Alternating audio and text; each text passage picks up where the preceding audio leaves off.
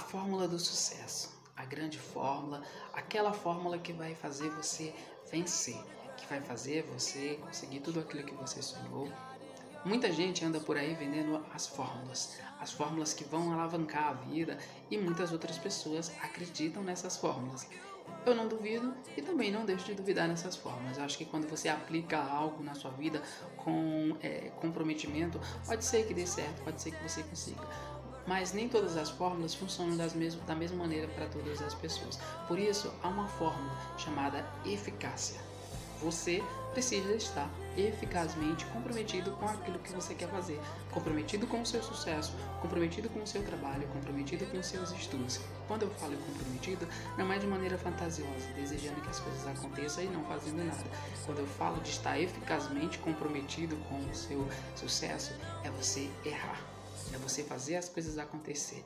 É mesmo quando não dá certo, você não desistir. É você continuar percebendo que você está errando e trabalhando cada dia mais para que você possa estar melhorando é, seu preparo emocional, o seu, o seu preparo mental para que você possa estar cada vez mais evoluindo. E não evoluir de maneira fantasiosa, mas evoluir de maneira concreta, se enxergando como uma pessoa falha, se enxergando como alguém que é capaz de mudar e que necessita mudar diariamente. Se você fizer isso todos os dias, se você fizer isso, e parece, parece até que eu já estou falando de uma fórmula secreta, e não é nenhuma fórmula, mas é o comprometimento de você com você mesmo, de você comprometido com as suas metas, trabalhando sempre, todos os dias. É, não é, não é fácil para ninguém é, é, trabalhar, estudar, não é fácil para ninguém trabalhar e ter uma vida, é, um relacionamento.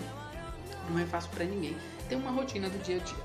Porém, é encontrar o tempo necessário para que você faça algo que realmente eleve você a um outro nível. E quando eu faço, quando eu falo de elevar o nível, não é adquirir uma grande gama de conhecimento, mas é usar esse pouco tempo que você tem de maneira eficaz para que a sua mente saia de todas as experiências modificadas, sabe? Não é o tempo, mas a qualidade que você dedica, é, quer dizer, é a qualidade do tempo. Você pode estudar uma hora e você pode ter um grande rendimento. Você pode estudar 15 minutos e ter um rendimento maior do que alguém que estuda uma hora.